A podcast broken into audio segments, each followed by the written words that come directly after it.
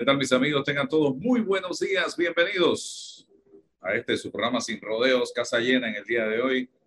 Eh, César Ruilova, Ana Matilde Gómez. También vamos a tener eh, en sala eh, dos temas diferentes, dos invitados con temas diferentes. Robin García eh, Cedeño es el diputado suplente del circuito 6-1 allá en Chitré.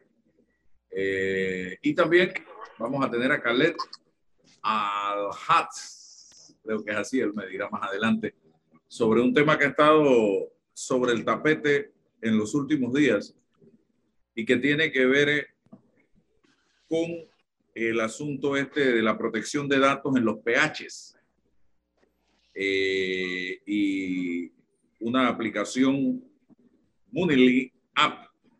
Casualmente, en el, en el, área donde yo vivo se utilizaba esta aplicación, ahora la, han desmontado y ya no la están utilizando. Volvimos al, a la llamada telefónica. Eh, y todo esto a raíz de, de por qué te tienen que pedir la cédula para tomarle foto. En fin, de eso vamos a hablar en breve. Estimados amigos oyentes y cibernautas que nos sintonizan a esta hora. Pero primero, eh, permíteme, Khaled Robin García, diputado suplente del C1 que eh, ganó en mayo del 2019 junto a Alejandro Castillero las elecciones en el circuito oeste allá en Chitré. Eh, se presenta una situación, un accidente eh, en a caballo del diputado Castillero. Eh, asume Robin la curul en medio de situaciones que él nos va a contar en este momento y hoy pareciera que hay un distanciamiento entre el suplente y el principal. Bienvenido, don Robin. Cuéntenos. Bueno, muchas gracias Álvaro. Felicidades al pueblo de Chitré porque estamos celebrando eh, nuestro patrono San Juan Bautista. También le doy mis condolencias a la familia y a los amigos del profesor Bolívar Rodríguez que falleció el día de ayer. Álvaro, una gran pérdida para nosotros los chitrianos y para el país. Que su sí. legado siga eh, resonando en todos los corazones de, nos, de nuestro Panamá. Sí, realmente eh, el accidente se da el 7 de enero de este año lastimoso, donde todos los panameños, muchos panameños estuvimos rezando por la recuperación del diputado Alejandro Castillero, eh, a quien consideramos más que una fórmula política, un gran amigo, una gran persona. Eh, sin embargo, y realmente yo soy el más sorprendido después de estos casi cuatro meses en que estaba encargado de la curul, de la naturaleza del cambio que ha tomado eh, el, el, diputado Alejandro Castillero eh, de frente pues a nuestra fórmula política. Fuimos ya sacados de WhatsApp. Ya él se recuperó. Entiendo que sí, no he tenido una reunión personal con él. Eh, eso pues habrá que preguntárselo a los médicos. O sea, eh, usted, usted, usted lo reemplazó durante cuatro meses en la curul y usted no se ha podido reunir con él ni siquiera para ver su condición y para ver el estatus de lo que está pasando en la asamblea. ¿Qué fue lo que usted hizo en estos cuatro? Nada, no ha habido esa comunicación. Sí, nosotros hemos solicitado una reunión personal que no se nos ha, no se nos ha dado. Tuvimos un par de eh, comunicaciones a través de WhatsApp, a través de voice note, a través de teléfono, eh, más sin embargo, cuando se dio esta ruptura política, le solicitamos a través de su asistente en la oficina en Panamá y también a través de voz nos le dejamos dicho que nosotros teníamos interés de reunirnos porque no entendíamos qué era lo que había sucedido. Eh, en otras palabras, Álvaro, sí, en, en estos cuatro meses, eh, acuérdate que él estuvo prácticamente 26 días inducido, ¿no? Que estuvo en Chitré, gracias a los médicos de Chitré que le salvaron la vida y ayudaron primero a Dios, por supuesto, eh, y los médicos de Chitré que le salvan la vida, la vida, luego es trasladado a Panamá y ahí entonces empieza también una segunda etapa, un proceso de recuperación. Eh, eh, en ese tiempo pues estuvimos encargados de la curul efectivamente como tú lo acabas de manifestar y, y lógicamente no, no, había comunicación por las condiciones del diputado. Luego en su proceso de recuperación el último mes eh, han habido pocas comunicaciones, pero sí, en efecto, vuelvo y repito, hemos tenido las puertas abiertas, hemos sido eh, cautelosos en muchas cosas, sabiendo comportarnos con lealtad, eh, eh, de buena forma, respetando, por supuesto, la, la, curul, sobre todo los votantes que nos, nos, dieron, nos dieron pues la oportunidad de estar donde estamos. Eh, y sí, la comunicación ha sido muy corta, Álvaro. ¿Usted tuvo acceso a la oficina del diputado en el circuito durante eh, todos estos cuatro meses? ¿Usted tuvo acceso a la oficina del diputado también en el Parlamento, en la Asamblea, durante estos cuatro meses? No, en lo absoluto. Eh, ha, habido una situación bastante difícil, complicada para nosotros para poder ejercer la, la parte de, de, elaboración de leyes, por ejemplo, porque sí se requiere estar dentro del, de la oficina. La oficina es del Estado, la oficina es de todos, es una oficina que se paga con impuestos, esa oficina la, la ocupamos nosotros transitoriamente y sí, definitivamente no tuvimos acceso a, la oficina del diputado Castillero. Estuvimos trabajando en la curul y estuvimos trabajando en las comisiones, eh, donde se deja ver algunas cosas, algunas discusiones, algunos debates, donde intervenimos, donde le pedimos, por ejemplo, al diputado Brands eh, un compromiso de que el Estadio Recocedeño sea terminado el 15 de septiembre de este año. Vamos a ver eh, todas estas cosas se hicieron, eh, en fin, pues tratando de cumplir con lo que manda eh, las disposiciones legales y sobre todo pues la curva, el, circuito 6.1 y 6.3. ¿El salario lo recibió usted, el salario de diputado de estos cuatro meses? no, no, Álvaro, nosotros realmente no, no recibimos el, el, salario de diputados. recordemos que esto tiene disposiciones legales, nosotros somos servidores públicos, igual que cualquier servidor público. Eh, es un tema que nosotros definitivamente condicionamos a, a, querer servir a la comunidad, a querer servir, a seguir representando al, al pueblo de Chitré. ¿Y en Chitré tampoco se le permitió el acceso a la oficina del diputado en Chitré? No, nosotros lo que hicimos una vez se dio el accidente eh, lamentable del diputado Alejandro Castillero fue acercarnos a los principales líderes del equipo de trabajo del, del, diputado diciéndoles tenemos que continuar el proceso, el proyecto que tenemos para Chitré. Ese fue mi mensaje. Y también hubo otro mensaje, porque tú sabes cómo es la política. Eh, algunos de ellos pensaban que iba a venir el quítate tú para ponerme yo y que Robin García iba a traer a su equipo de trabajo. Y quédense tranquilos que aquí se va a respetar todo lo que se ha hecho hasta hasta el día de hoy eh, y de esa manera fue que nosotros trabajamos. No tuvimos acceso, no vimos absolutamente nada de la parte económica, de personal, y para eh, realmente eso es lo que... O sea, hay una ruptura entre la comunicación entre el principal y el suplente Castillero y García en este momento. Así es, Álvaro. Ana Matilde Gómez fue diputada. esto es más común de lo que se cree, diputada, exdiputada? Sí, bueno, y la norma, buenos días al diputado suplente y a los demás diputados. Sí, eh, definitivamente son situaciones que se deben llevar ante el presidente de la Asamblea, ¿no? La norma, la propia ley orgánica del régimen interno establece que las diferencias entre principal y suplente se podrán dirimir eh, con la participación del presidente de la Asamblea.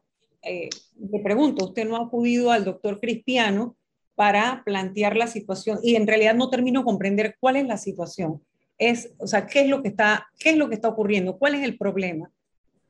Sí, eh, ya conocí la situación anterior que usted narró, entiendo la situación que usted narró. Usted ocupó la curul, usted tuvo que hacer lo que la ley señala, un suplente es para eso.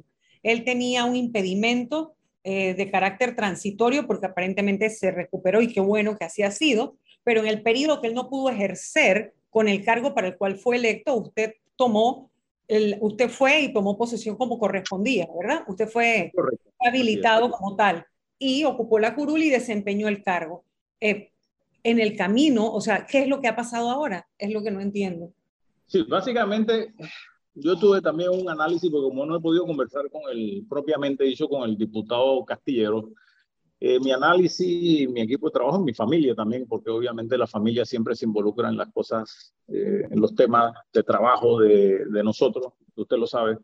Eh, yo busqué razones políticas, no las encontré, razones personales mucho menos. Nosotros somos amigos de, tanto del papá cuando fue diputado en Chitré, muchos años a nivel de familia, una, ah, una relación muy buena. Eh, a nivel de salud, no sé cuál sea su condición real, real Eh, lo cierto es que en la ecuación algo se perdió, porque nosotros, yo trabajé tres años prácticamente con el diputado Castillero de manera muy normal, eh, con muy buenas relaciones, pero una vez que empieza su recuperación, algo cambia dentro de la ecuación, como que hay elementos distintos. Se dice por ahí, se dice por ahí que hay personas que están tratando de interferir. Usted sabe cómo es la política. Personas... Las zancadillas, las zancadillas de siempre. Las zancadillas, familias pero, pero, es que, es que no se habla, o sea, el problema nada más radica en que no, no tiene comunicación con él o es que usted está haciendo algún tipo de reclamo que no ha sido atendido. Que es que no entiendo esa parte. Sí, básicamente eh, cuando Álvaro y yo conversamos esto, bueno, acordamos cuál es el mensaje que tú quieras mandar. Lo que pasa es que me están llegando muchas preguntas del circuito 6.1. El circuito 6.1 dice, bueno, ¿quién es el diputado? ¿Quién nos representa? Tenemos tantas cosas pendientes. Está el Chitré no se abastece eh, correctamente de agua. Chitré tiene otra pregunta. ¿El diputado Castillero ya está de vuelta en su curul? Entiendo que ha participado de las uh, comisiones, una comisión de presupuesto. O sea, de allí, no sé porque estamos de vacaciones. Sí, recuerde o sea, que estamos de vacaciones. Nueva... Sí. Ah, bueno, es cierto, es cierto. Están de... O sea, sí. él se recuperó en lo que estaban en el receso, porque no, hay, no son vacaciones. Es el receso del en pleno. El receso, perdón. Correcto. El receso sí. del pleno, las comisiones pueden ser convocadas para reunirse. Así es. Ya, bueno, definitivamente que si él ya toma de vuelta su curul, usted no puede participar a menos que él lo habilite. Bueno, eh, yo he estado revisando un poquito la ley, no soy abogado, pero he estado revisando un poquito la ley al final hay situaciones muy ambiguas dentro del reglamento orgánico o del régimen interno. El artículo 226 del título decimotercero establece que el diputado suplente eh, está habilitado apenas es, es juramentado.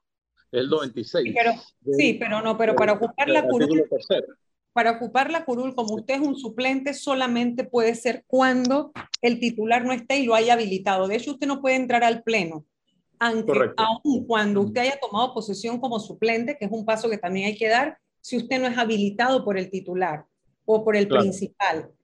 Y un, de, un debate que yo siempre tuve en la asamblea, porque me parece una gran falacia que le da la vuelta a la norma, es que los suplentes actúan a veces simultáneamente con el principal y eso no se puede, eso es una gran falla del sistema. Eso es se decir, ve mucho con Marilyn Tallarino y el señor. Agustín Cerro, lo veo, es un ejemplo, uno de los tantos ejemplos que puedo Exactamente, poner. ¿qué ocurre? Que tienen asistencia en las comisiones, porque toman más comisiones de las que pueden atender, pero es porque al mismo tiempo está el, el principal en el pleno y el suplente ejerciendo en una, en una comisión.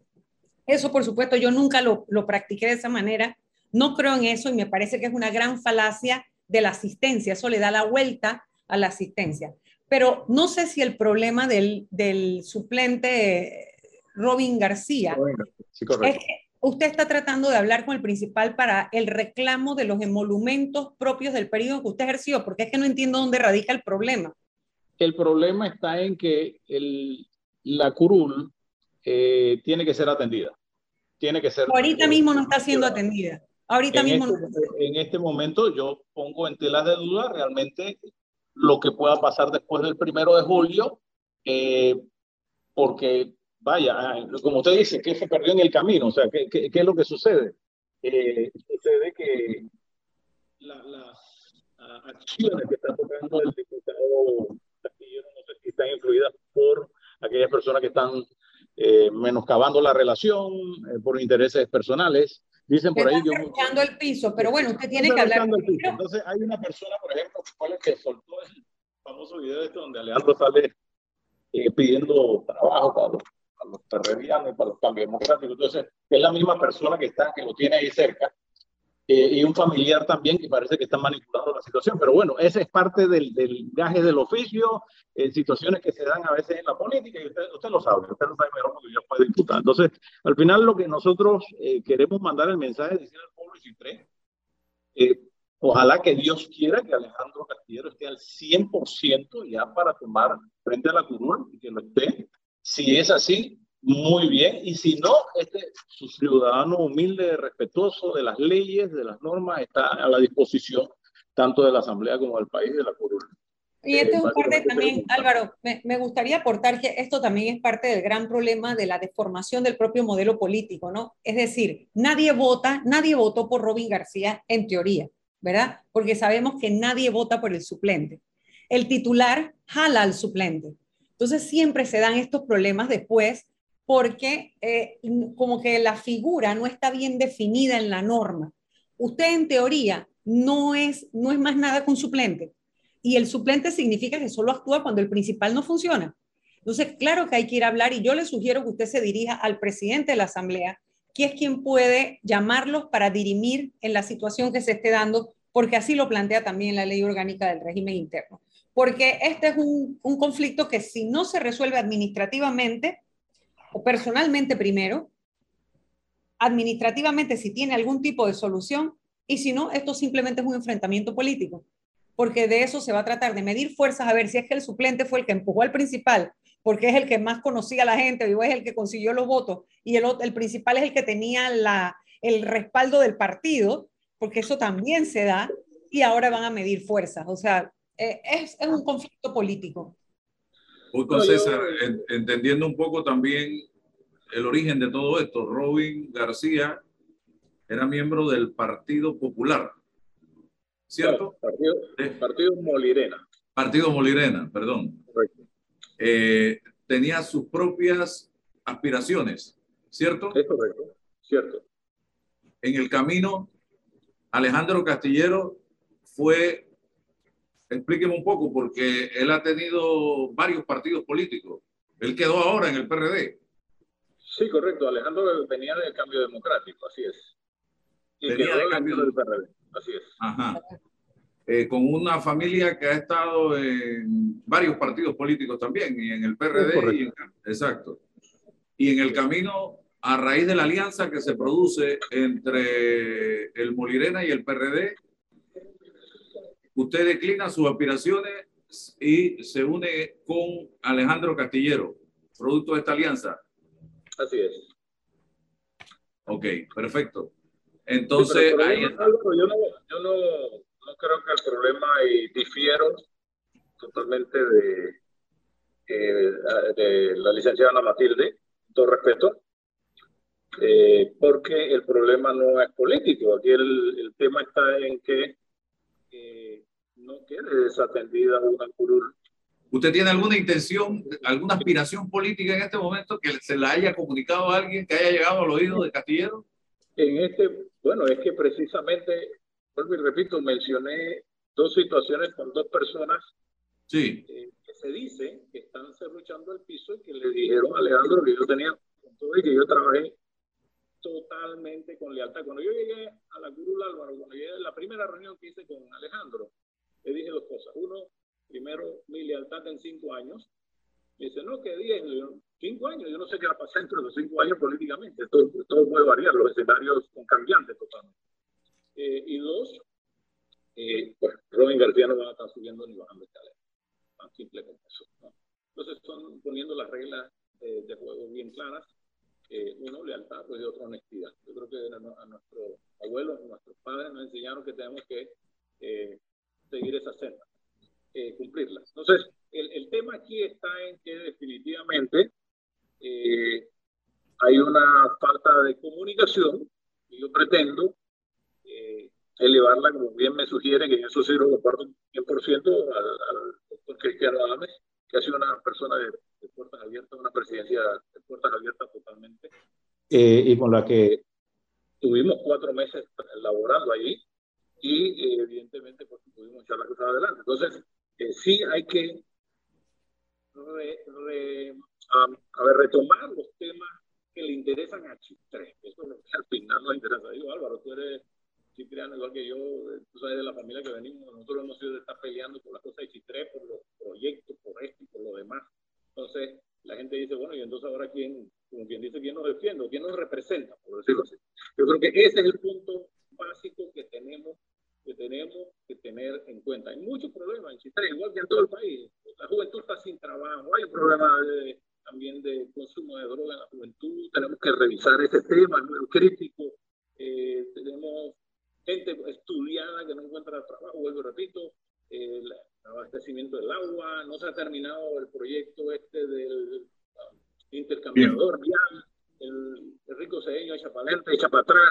Entonces, hay muchas cosas que hay que revisar en CITRE que el diputado tiene que... Pero, todas esas cosas, todas esas cosas usted la puede atender desde, también desde la asociación de suplentes, ¿no? Usted pertenece, me imagino, a la asociación de suplentes, ahí hay una directiva que también podría contribuir a ayudarle a fortalecer esa, esa comunicación que se ha roto o de alguna manera tirar algún tipo de puente, que bueno, usted podrá no llamarle político, pero es un conflicto político, es básicamente porque cuando uno se desempeña a nivel de la asamblea, se desempeña políticamente.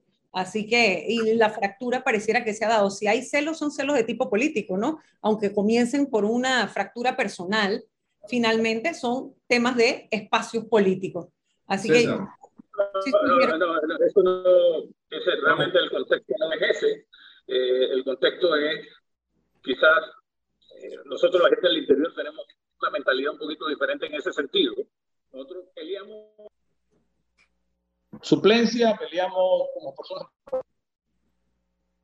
Es comida se va, ¿no? Este, no, es que son a través de... No se le oye, Álvaro. Sí, tiene problemas con el audio, don Robin. Eh, a ver, sí, a ver, a ver, sí. Ahora, ahora, a ver, mejor. Sí. César, para intervenir. Sí, buenos días, buenos días Álvaro y buenos días Ana Matilde y buenos días a todos los, los invitados, a los que nos escuchan en la mañana de hoy. A ver, eh, me resulta importante empezar a pensar cómo, cómo dos personas eh, conversan, articulan ideas para eh, generar una fórmula política, qué se dice, cuál, cuál es el plan, el proyecto político eh, que los une, que los diferencian y que los hacen avanzar. Eh, ¿qué, se dice en ese momento? Yo no, no tengo la experiencia de haber participado ni como ni principal ni como suplente de nada, pero en ese momento inicial hay un proyecto, hay una historia eh, que debe mantenerlos en el tiempo y el espacio, ¿no? Entonces ocurren estas cosas y ¿qué, queda de eso que se conversó, don Robin? ¿no? Entonces, porque hay un problema de comunicación personal, pero que afecta, por supuesto, políticamente. Eh, disculpen, no tenemos el audio, yo no lo escucho. Problema con el audio de Robin. Seguimos con el problema con el audio. Eh, si no me escucha, puedo preguntarle. Intente nuevamente, don Robin. Salga y entre a la señal a ver si corregimos, salga de, de la sala y vuelva a entrar. Eh, a ver si corregimos ese. Vamos al cambio y regresamos. Ya Calet eh, también está con nosotros. Vamos a dedicarle también un tiempo a él por este tema que de seguro no, nos afecta a muchos en este momento. Cambio y regresamos. Bien, estamos en el cambio comercial, estimados amigos. Eh, y estos temas entre principales y suplentes, como dice la licenciada Matilde Gómez, muchas veces no salen a la palestra. Se quedan allí, allí durante los cinco años y usted se pregunta, ¿y es que este diputado tiene suplente? Es más, muchas veces ni siquiera habilitan al suplente durante todo el periodo de cinco años, eh, porque la fractura se produce desde el principio. Y yo siento, licenciada, que esto la raíz inicial es que no hay nada en común entre principal y suplente, solo una alianza que se hizo en una mesa acá en la capital y se acabó. Y porque la norma te obliga, porque es que la norma, hay un diseño político que ya está obsoleto y hay que modificar, porque en mi caso, por ejemplo, a ver, yo no tenía intenciones de faltar, ¿no? Yo cumplo con mi horario. ¿Para qué yo voy a, habilitar? Ah, bueno, yo le prometí a Lida, yo la habilitaría para cada caso en el que ella era técnico específica ella era técnico experta, que eran temas ambientales, así que le permitía presentar, habilitarla para Pero cada... Hubo comunicación siempre entre usted y su En ese sentido, sí, se rompió un poquito cuando el tema de que de usted se recuerda todo el alboroto que le quisieron hacer cuando ella aceptó un nombramiento en el municipio, entonces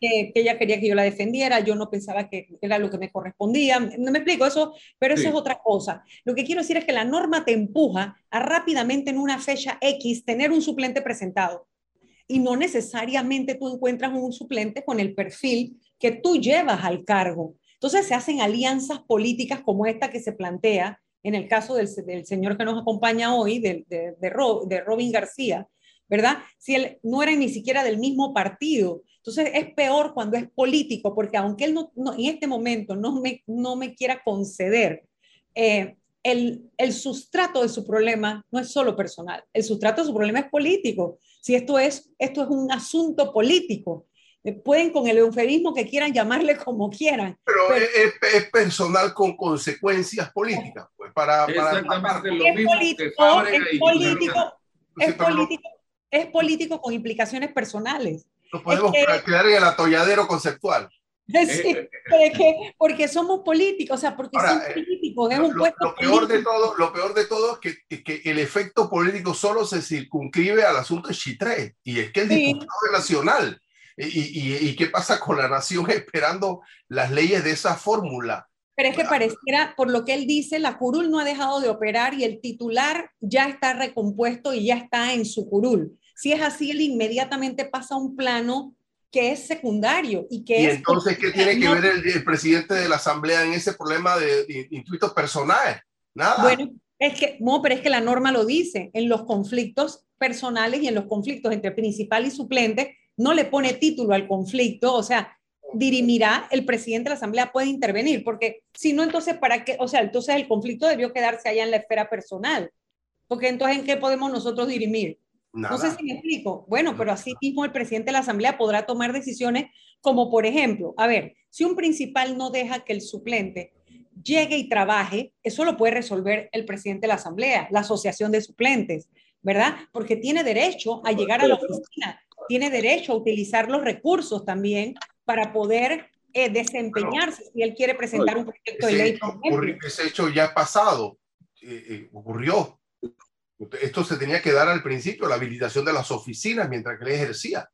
Eso, es la misma oficina, salvo la oficina que tienen la asociación de suplentes. Ellos sí tienen ahí una oficina en particular. vamos, Seguimos, seguimos ya para terminar, Robin, lo que planteaba César eh, con su respuesta.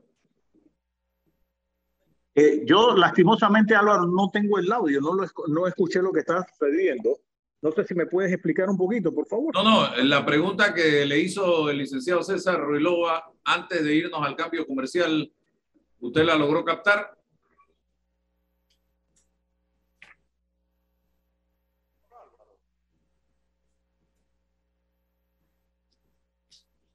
A ver, eh, César, eh, repítele la pregunta para terminar.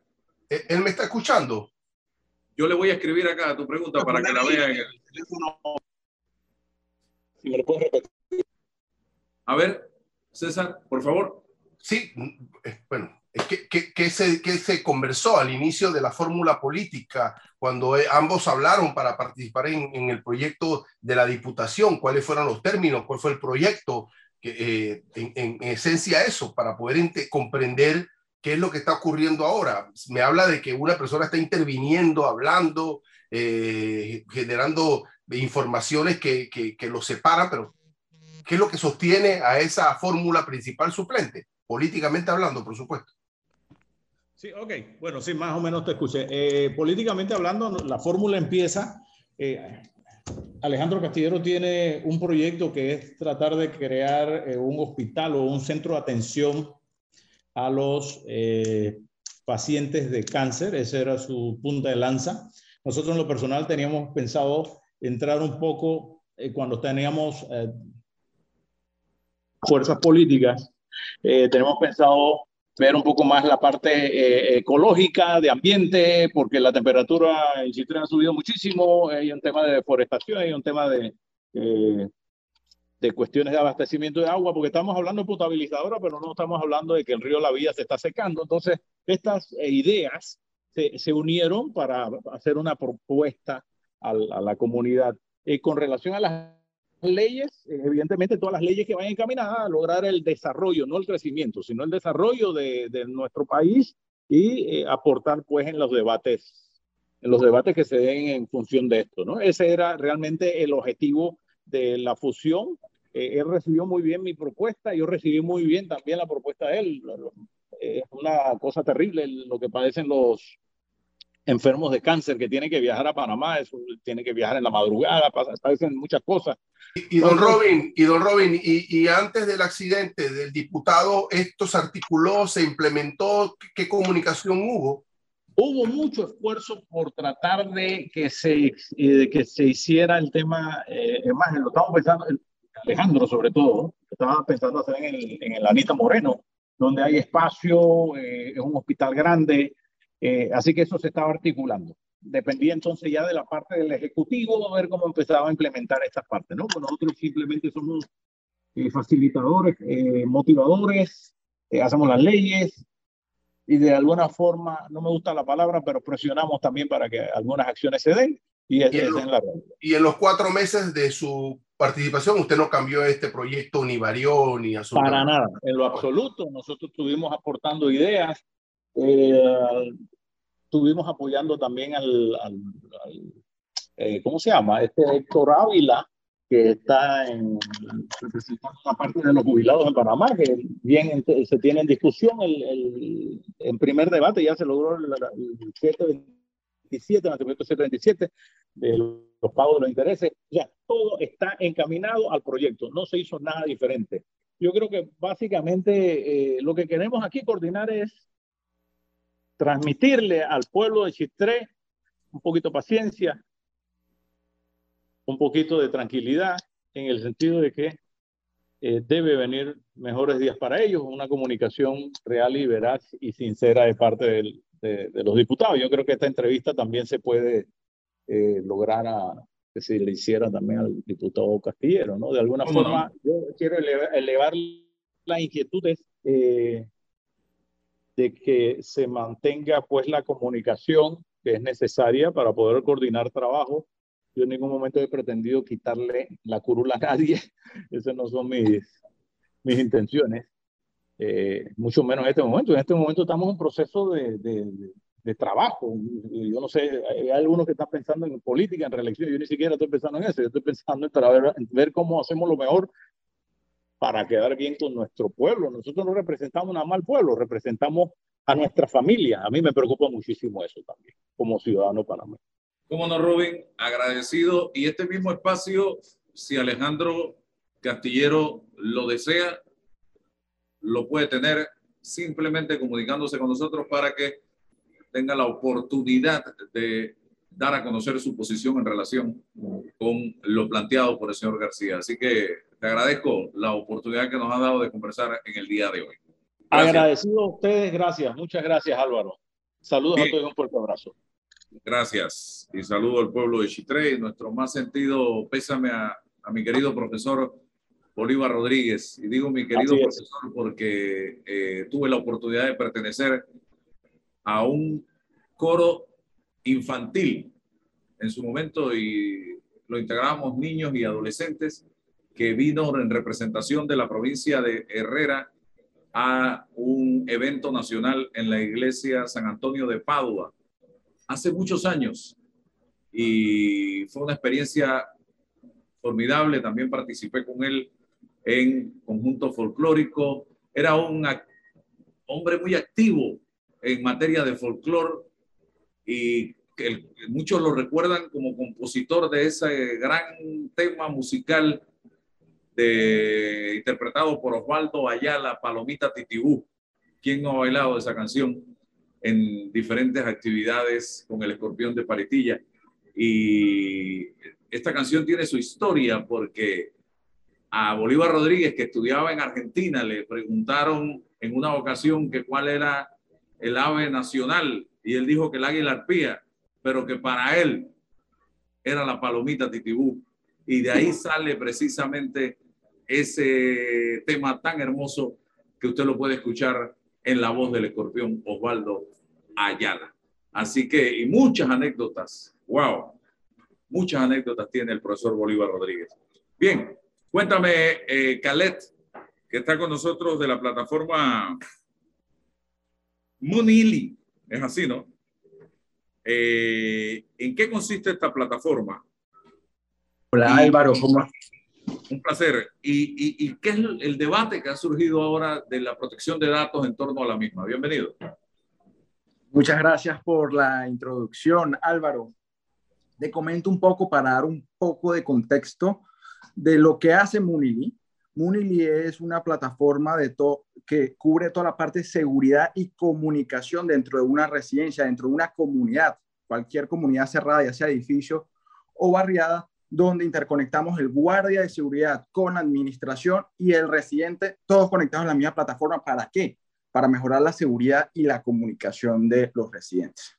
Desde que comenzó Munili, y ahorita vamos un poco a la polémica que, que surgió tras, tras, tras todo esto de la, ley 81 de protección de datos.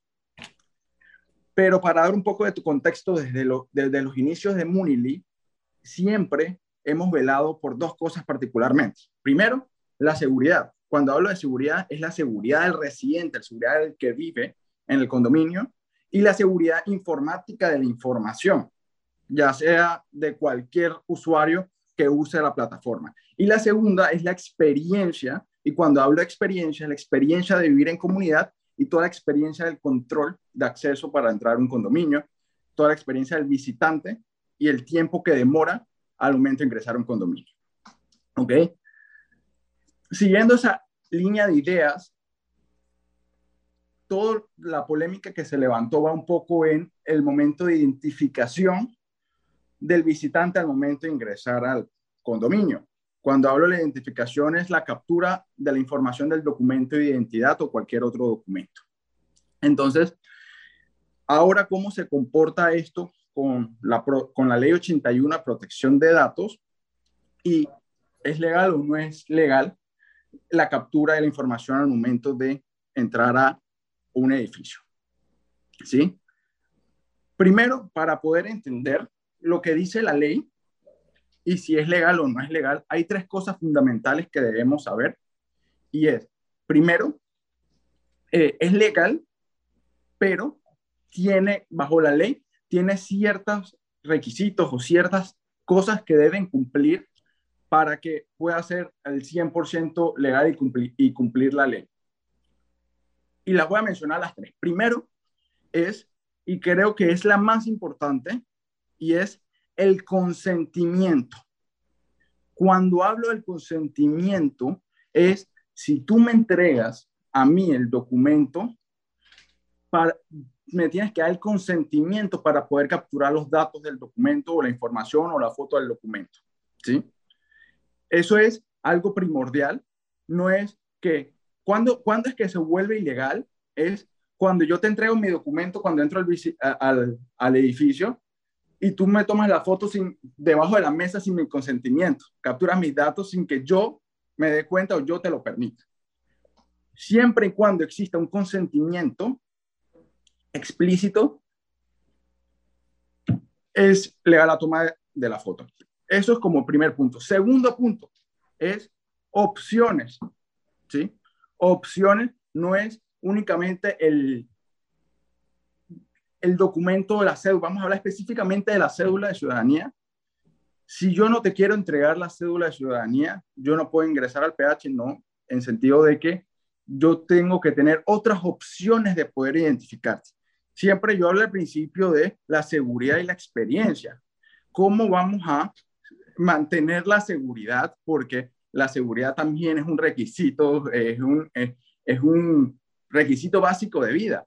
Entonces, cómo las administraciones o los edificios mantienen la seguridad de la propiedad horizontal y es identificando todas las personas que entran, de algún, de algún modo se tienen que identificar. Entonces, cuando hablamos de opciones, hablamos de que no solo sea válido entregar el documento de identidad, puedes entregar primero cualquier otro documento o poder exigir cualquier otro método de registro, ya sea no quiero que me captures los documentos, sino escríbelo, o, ya, o, por ejemplo, una funcionalidad nueva que sacamos tras todo, todo este problema es que te puedas identificar sin necesidad de entregar tu documento. En el sentido de que te puedes identificar iniciando sesión con tu correo, identificándote, verificando tu número de teléfono. Entonces te estamos dando opciones adicionales para que te puedas identificar. ¿sí? Entonces hablamos de el consentimiento y hablamos de opciones adicionales, alternativas. La palabra específica que dice la Gaceta es alternativas eh, de manera obligatoria. Y la tercera, que también es importante, es qué, qué pasa con la información una vez yo te la proporciono. Eh, existen los estándares de calidad, cómo ustedes van a garantizar, o sea, nosotros, cómo vamos a garantizar la confidencialidad e integración de esa información que te estoy proporcionando. Entonces, son tres cosas importantes que hay que tomar en cuenta al momento de, de, de, de ver si, si, se está cumpliendo los protocolos. Nosotros desde que, que ni, eh, desde que salió la ley, desde que se hizo vigente, nosotros hemos estado proactivamente entendiéndola y viendo cómo la podemos aplicar, tanto en nuestros términos y condiciones como en los protocolos que la misma propiedad horizontal debe aplicar. Y en varias... Ana Matilde Gómez y César Relova son abogados. Me gustaría, creo que Ana Matilde no, no utiliza el sistema porque vive, no vive en casa con garita ni en PH. Bueno, eh, pero no, pero, pero el sistema, pero, pero. Ah, sí. Usted ha tenido que ir a lugares donde tiene que presentar la cédula. Claro, no, y sobre todo ahora que viene la campaña política, valga el espacio para decirle a los que aspiran a los que aspiramos a candidaturas por libre postulación, que la ley cambió y que ya no podemos entrar a los PH a solicitar firmas sin autorización de la administración. Así que ese es un cambio. Me gustaría también, Álvaro, tal vez hacer... La ley, no, la, ley, la ley, no, cambia para bien, para nada, para facilitar, para nada. Cambia para... Bueno, pero eso, de, de, alguna manera eso es algo que, que, que tiene su razón, tiene razonabilidad. La norma tiene razonabilidad. Lo que sí me gustaría tal vez para los oyentes ¿de qué estamos hablando cuando hablamos de ley de protección de datos? Porque dirá, bueno, esto es nuevo, sí, ¿qué pasó? En Panamá siempre ha habido leyes especiales, o existe hace mucho tiempo leyes especiales en materia bancaria, fiscal, fiduciaria, eh, médica, del consentimiento informado. Eran áreas en las que había, hay leyes especiales que siguen rigiendo y aplicando para la protección de los datos y la información de las personas. Pero en el 2019 se, se aprueba la ley 81 que no entra en vigencia sino hasta el 2021 con el decreto 285 que la reglamenta, que es una ley específica para la protección de datos, pero que aplica supletoriamente en todos esos casos donde no hay leyes especiales, como digo, ley bancaria, de valores, fiduciario, fiscal y médico, ¿no? En los hospitales, etcétera. Entonces, ¿qué es lo interesante de ahora? Bueno, que esto tiene fundamento constitucional. En Panamá hay una base constitucional para la protección de datos, que es en el artículo 42 de la Constitución. Uno es el dueño de los datos. Lo que esta ley nos viene es a modernizar y a poner al estándar europeo e internacional de que el dato soy yo misma. ¿Ok? ¿Qué es un dato personal? Es todo dato que permite que tú seas identificado o que seas identificable. Lo que sea con lo que yo pueda saber quién es Kale Ahat. Así se pronuncia tu Ahat, así se pronuncia tu apellido. Ahash, sí. Ahash, ok. toda terminación en J es hash, como, ¿sí? Es, sí, así es. La forma general. Perfecto, ya todos aprendimos algo aquí de fonética árabe. Bueno, entonces, eh, todo lo que yo pueda identificar quién eres tú, ese es un dato personal. Y la ley trae el concepto también del dato sensible. ¿Cuál es el dato sensible? toda esa información sobre una persona que puede causar perjuicio o puede utilizarse para hacerle daño o crear discriminación. Tu afiliación política, alguna enfermedad de tu raza o la etnia, em, tus ideas políticas, tu, si, si tienes o no afiliación sindical. O sea, toda esa información es lo que la ley dice dato sensible. Y ese dato es intransferible no se puede manipular por nadie sin lo que estaba explicando eh, al hash, que es la, el, el consentimiento debidamente, porque la ley dice debidamente comprobado. O sea, eso es importantísimo que quede muy claro. Así que bueno, lo que entiendo es que tú tienes una, tú estás poniendo al servicio de los que tienen que revisar datos personales un sistema o una aplicación que es digital, una plataforma que permite que hagan esa verificación sin transgredir la ley. Eso es lo que está. Exacto. Es correcto. Nosotros, nosotros eh, si se ha entrado alguna garita, eh, nosotros ahorita actualmente estamos en el 10% de, lo, de las propiedades horizontales del país si has entrado a alguna garita, has visto un guardia tomando, eh, tomando tus datos desde una tablet, desde una tableta. Ahí nosotros, eh, primero, nos aseguramos de que todos los términos y condiciones se adapten a lo que la ley 81 eh, permite y exige. Segundo, ahorita, y es algo que en su momento lo era debatible en sentido de cómo vamos a capturar el consentimiento de las personas, porque en teoría si yo te estoy mostrando el documento de identidad, en teoría yo te estoy dando el consentimiento, porque yo te lo estoy dando, pero ¿qué pasa? No es trazable. Y también el, la ley dice explícitamente la palabra trazabilidad. Pero además son dos tipos de consentimiento.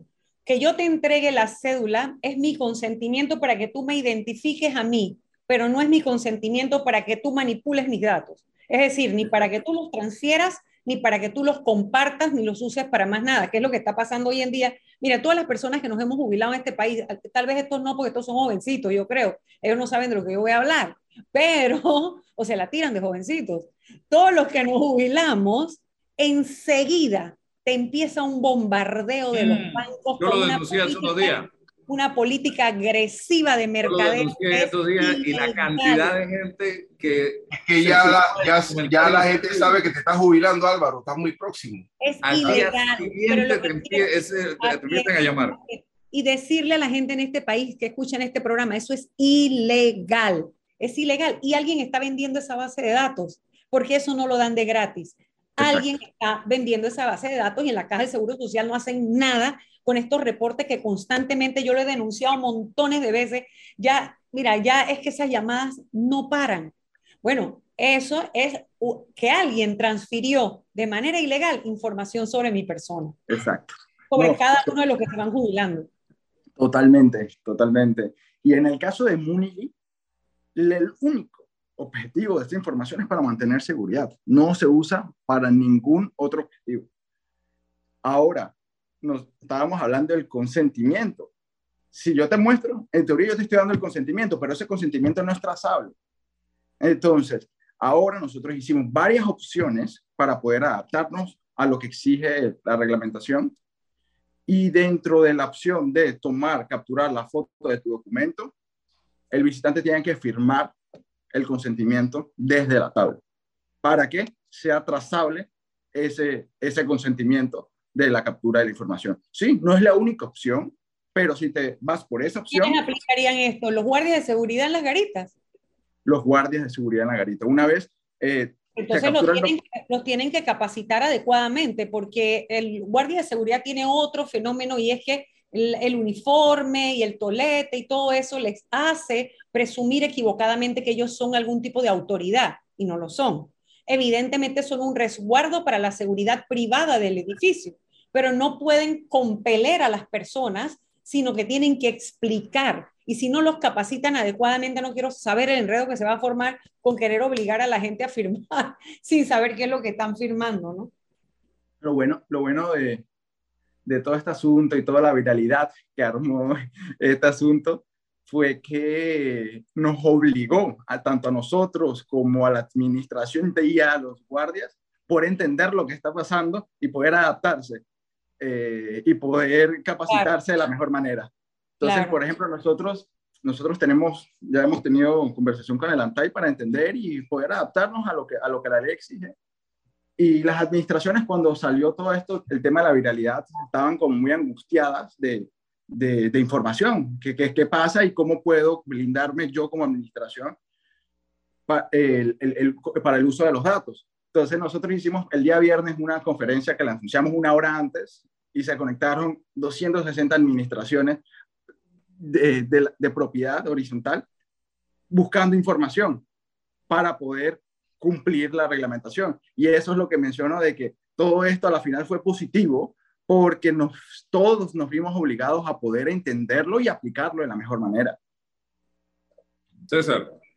Sí, eh, a ver, dentro del esquema de una sociedad existe una tensión, que es la tensión entre la seguridad personal, la seguridad ciudadana y, y el derecho a la intimidad en la que opera la protección de los datos, la protección de las llamadas eh, eh, de cualquier naturaleza, la protección de las comunicaciones. Y eso está establecido, está legislado, está reglamentado. Llegan a veces legislaciones tardes que no corresponden al contexto ni tecnológico ni lo que a la gente requiere. Es decir, necesito seguridad. La gente está necesitando y requiriendo seguridad. Y tengo tecnología que me puede ayudar a materializar esa, esa protección, ese derecho que tengo. Entonces, se enfrenta a esto. Ahora, ¿cómo articulo, cómo genero esta posibilidad equilibradamente? Bueno, hay un sistema que eh, ha construido, ha ofrecido, por lo menos nosotros los que vivimos en áreas de PH, y eh, esperamos de la, de la administración que la articule. Si alguien pretende ingresar a un mm, recinto privado, entonces lo primero que la norma, y cito la propia norma que la doctora Ana Matilde dice, el artículo 42 habla de mediante consentimiento subtitular. Ahí está. Entonces, él entrega. Ahí hay un consentimiento tácito. Ahora, ¿para qué entrega? Bueno, eh, eh, ahí, ahí, ahí se genera el conflicto y la tensión. Entrega para identificarse él y, el, y, nosotros, los destinatarios, tenemos que saber que, quién está entregando, porque si no, no entrega la cédula, me dan otro documento, se inventa la identidad. ¿Cómo, cómo hacemos nosotros para reclamar la, la, protección y la seguridad? Ahí es donde se genera la tensión. Entonces hay un marco de, de, de pienso de corresponsalía para los que administran eso en la garita o para la empresa contratada de no utilizarlo más allá que darnos a nosotros la respuesta de quién entró, más nada. Si, si, si hay otra cosa, entonces alguien está violando la ley. Si, si la empresa o el guardia de seguridad utiliza eso para otra cosa, está violando la ley. Es solamente para tener una base de datos y decirlo a nosotros, a, a, tal hora entró en la casa de César Ruilova fulano de tal y aquí está la identificación. Hasta allí. Ahí es donde se genera el equilibrio. Ese es el espacio.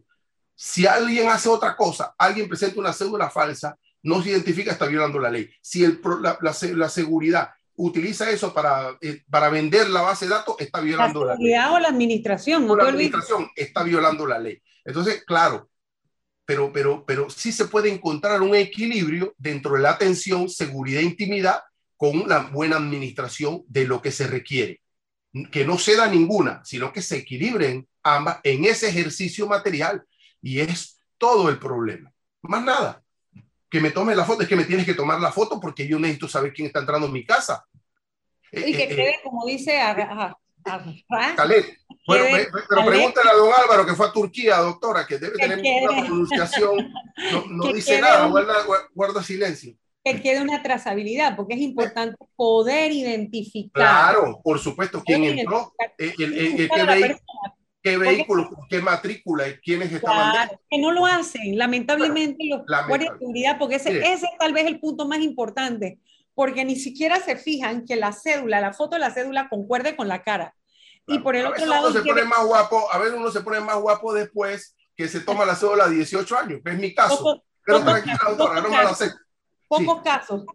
Ya, pocos casos. Pero imagínense, yo siempre me pregunto, ah, en los bancos dicen, no se utiliza el celular, no se puede utilizar, que es lícito utilizar el celular, pero por cuestión de seguridad, uno limita y admite el consentimiento de no utilizar el celular. Es lo que mismo. Sí, que sí, la imposición sí es ilegal, por más que pero bueno, pero por un asunto de la atención, seguridad e intimidad, igual ocurre acá. Es que, es que la, la, la interpretación de la protección de la intimidad ocurre dentro del, del área privada, cuando dentro del área pública, cuando está el área privada, usted tiene que o someterse o no. ¿Sabe qué? No entrego la cédula y me, me devuelvo y no entro. Usted va a entrar a un recinto privado.